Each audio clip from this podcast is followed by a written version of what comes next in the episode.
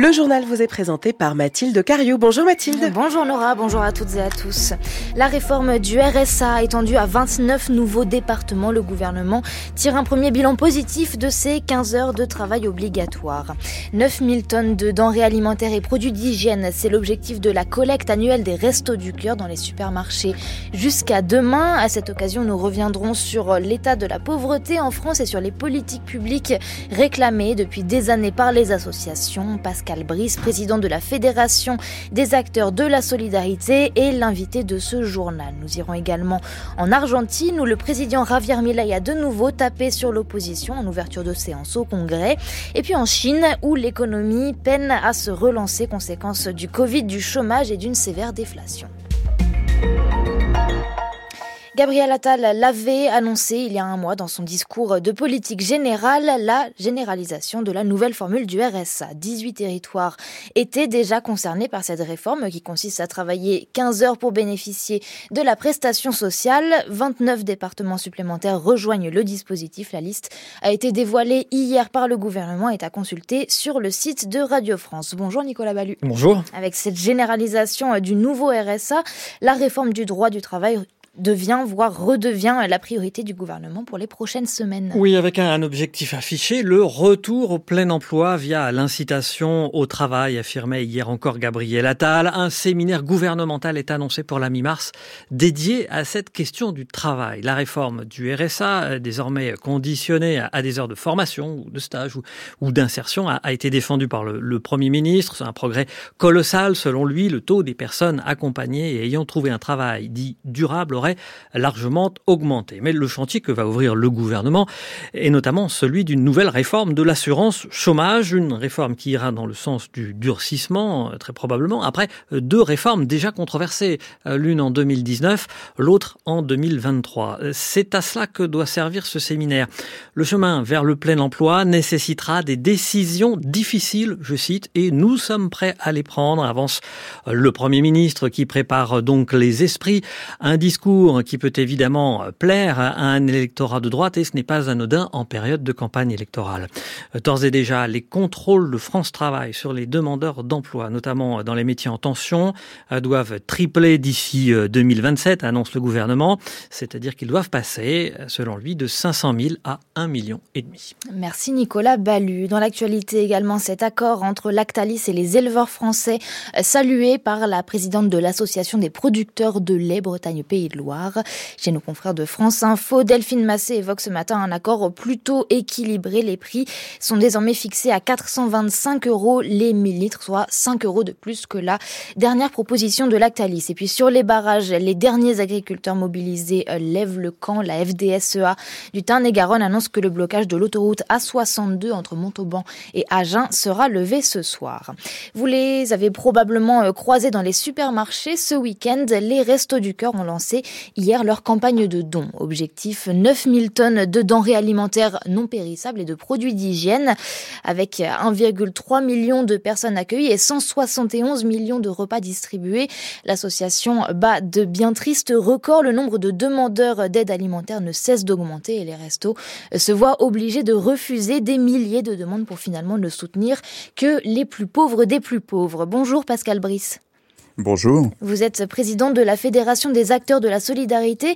Dans un instant, on va revenir sur ces trop nombreuses sollicitations qui arrivent entre les mains des associations. Mais tout d'abord, je voudrais vous faire écouter cet extrait d'interview. C'est Yves Mérillon, porte-parole des Restos du Cœur, qui demande à l'État de prendre les choses en main.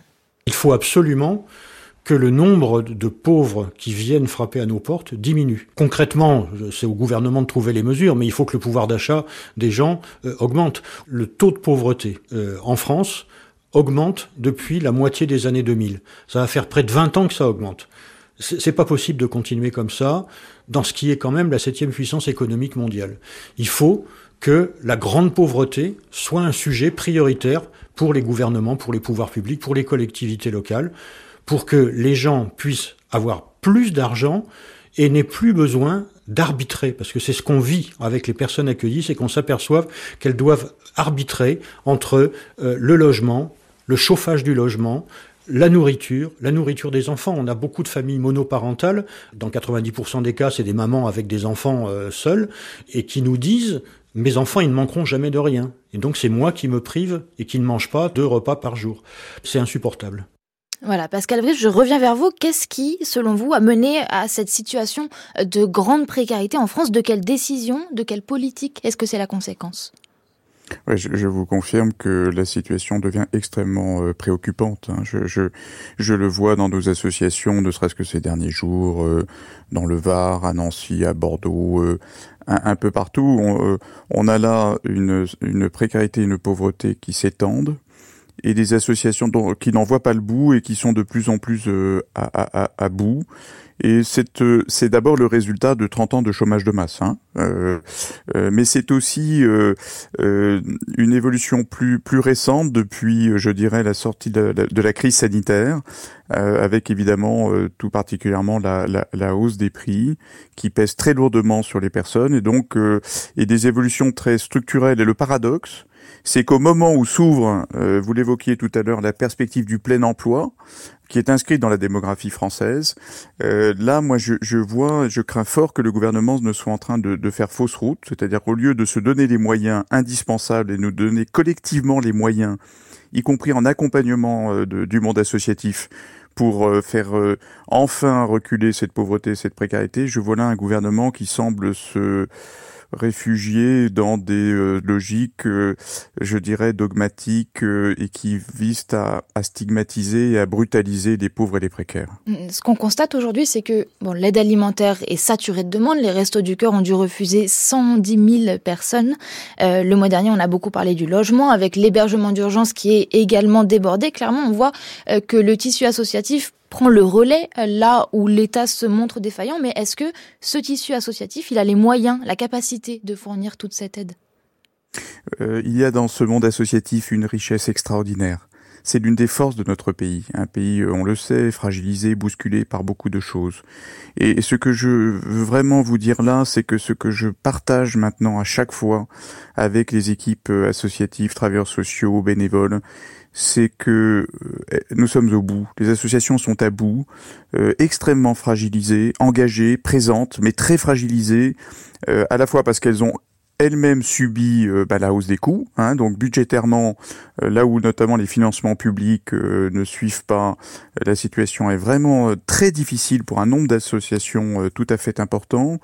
Euh, mais aussi parce que vous le savez, euh, nous sommes dans un pays où le travail social est, indispensable à la cohésion du pays, mais est en crise, faute de rémunération, de, de considération sociale. Euh, aujourd'hui, vous ne pouvez plus construire un projet dans une association sans avoir des problèmes de recrutement de travailleurs sociaux. Et puis il y a un climat général dans le pays. Euh, un climat où, euh, on le sait, on le voit bien de multiples manières, un climat euh, stigmatisant, clivant s'installe. Et là encore, moi, je m'inquiète d'entendre les pouvoirs publics alimenter cela. Et tout ça fait que face à une pauvreté, une précarité qui s'enracine, qui s'installe dans le monde rural, dans les villes, effectivement, nos associations sont de plus en plus en difficulté dans la distribution alimentaire, pour l'hébergement d'urgence, pour l'accompagnement vers l'emploi. Et donc, c'est vrai, moi, que j'en appelle aussi à, à l'État euh, pour que euh, les collectivités locales, que collectivement, nous nous donnions les moyens dans la période qui s'ouvre euh, de faire reculer la pauvreté et, et, la précarité. Et justement, vous avez écrit récemment à Gabriel Attal de quelle politique publique est-ce que vous avez besoin urgemment? Nous avons besoin de, de, de politiques qui soient dans l'accompagnement. Vous voyez, ce que j'entends en fait, moi je, je crois que le, le, le, la description de la situation euh, de la société française, euh, elle est partagée, je crois, avec euh, le gouvernement, à la fois une précarité, une pauvreté qui augmente, le paradoxe qui veut que on ait des, des offres d'emploi dans les entreprises non satisfaites alors qu'il y a encore un taux de chômage important, une partie des classes moyennes qui sont elles aussi fragilisées. Moi j'y ajoute évidemment, et le gouvernement, je trouve, le, ne dit pas assez, le des, classes euh, sociales plus aisées. Ce tableau-là, il est présent. La question, c'est qu'est-ce que vous en tirez comme leçon? Or, je vois un gouvernement qui, de plus en plus depuis quelques semaines, en tire la leçon qu'il faudrait, pour sortir de cette situation-là, mettre la pression, brutaliser les pauvres et les précaires, et notamment vers le travail. Et or, c'est une approche totalement hors de la réalité partout dans nos associations, c'est quoi? Ce sont des hommes et des femmes notamment qui sont au RSA, qui pour la plupart sont dans la plus grande difficulté par rapport au travail. Et des associations qui, avec l'aide des pouvoirs publics, euh, les accompagnent. Et donc c'est de cela dont nous avons besoin. Nous avons besoin d'accompagnement. Nous avons besoin euh, de politiques publiques qui s'ancrent dans la réalité de ce que vivent les personnes, les travailleurs sociaux et les bénévoles, qui donnent les moyens de l'action pour l'hébergement d'urgence, qui s'attaquent aux, raisons de fond aux racines euh, de la précarité et de la pauvreté. Qui est-ce qu'il y a aujourd'hui? C'est qui les hommes, les femmes, les enfants qui sont dans les rues françaises aujourd'hui? Ce sont des jeunes sortis de l'aide sociale à l'enfance ce sont des, des femmes victimes de violences pour lesquelles il n'y a pas encore assez de solutions, et notamment de jeunes femmes. Ce sont des étrangers, des migrants qui ne demandent qu'à travailler au moment où il y a du boulot partout et qu'on empêche de travailler. Ce sont des hommes et des femmes qui ont des problèmes psychiatriques de plus en plus lourds que la psychiatrie ne prend pas en charge. Ce sont des travailleurs. À Nancy, 25% des gens à la rue travaillent. À Toulon, euh, vous avez aussi de plus en plus de travailleurs précaires euh, dans les voitures. Donc c'est aussi s'attaquer à la question du travail. C'est de tout cela dont nous avons besoin aujourd'hui et pas de logique politicienne, bureaucratique, technocratique, brutalisante, stigmatisante qui ne vont faire qu'alimenter le mal dans le pays. Merci beaucoup Pascal Brice d'avoir été l'invité de France Culture ce midi. Je rappelle que vous êtes président de la Fédération des acteurs de la solidarité. Rentrée parlementaire en Argentine hier, comme le veut la tradition, le président Milei a ouvert les séances ordinaires du Congrès avec un discours d'une heure. Le chef de l'État ultra-libéral a été fidèle à son style provocateur, mystique et menaçant, en particulier envers les députés d'opposition. Reportage en Argentine avec Caroline Vic. Grosse voiture noire blindée, tapis rouge, escorté par le régiment des grenadiers à cheval, Milley fait son entrée à l'américaine avec un concert dissonant de trompettes, d'applaudissements d'admirateurs et de bruits de casseroles de manifestants mécontents. À l'intérieur du Congrès, qu'il a qualifié cette semaine de nid de rats, Milley, debout sur une estrade, s'en prend aux députés. Contrairement à certains d'entre vous qui pensaient à vos intérêts personnels, nous, on ne pense qu'à défendre la cause de la liberté à n'importe quel prix. On avancera que ce soit avec des projets de loi, des décrets ou des modifications de régulation. On ne cherche ni on ne provoque la confrontation, mais si vous cherchez la bagarre, vous aurez de la bagarre.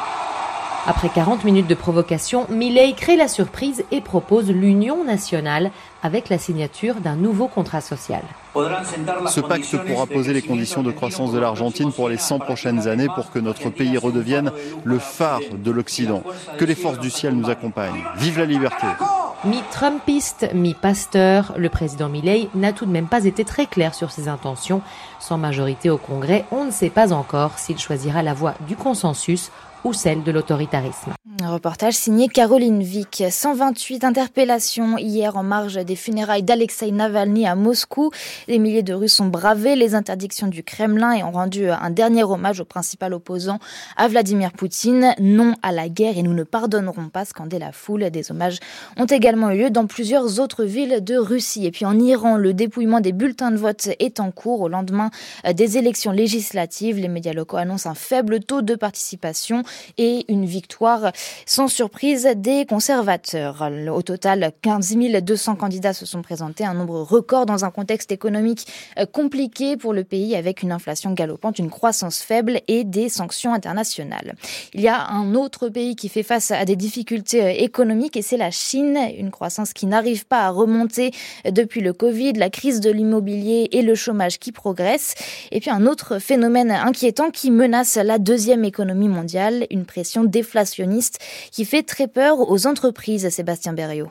C'est un véritable poison pour l'économie chinoise, commente un chef d'entreprise européen. L'indice des prix à la consommation a connu au mois de janvier sa plus forte baisse depuis 15 ans en Chine, moins 0,8%, quatrième mois consécutif de diminution des prix. Un poison parce que cette poussée de déflation est une spirale infernale qui tire la consommation vers le bas. Plus les prix baissent, plus le consommateur chinois reporte ses achats en espérant de nouvelles diminutions. Dans les entreprises, les stocks s'accumulent. Pour écouler la marchandise, il faut proposer sans cesse de nouveaux rabais.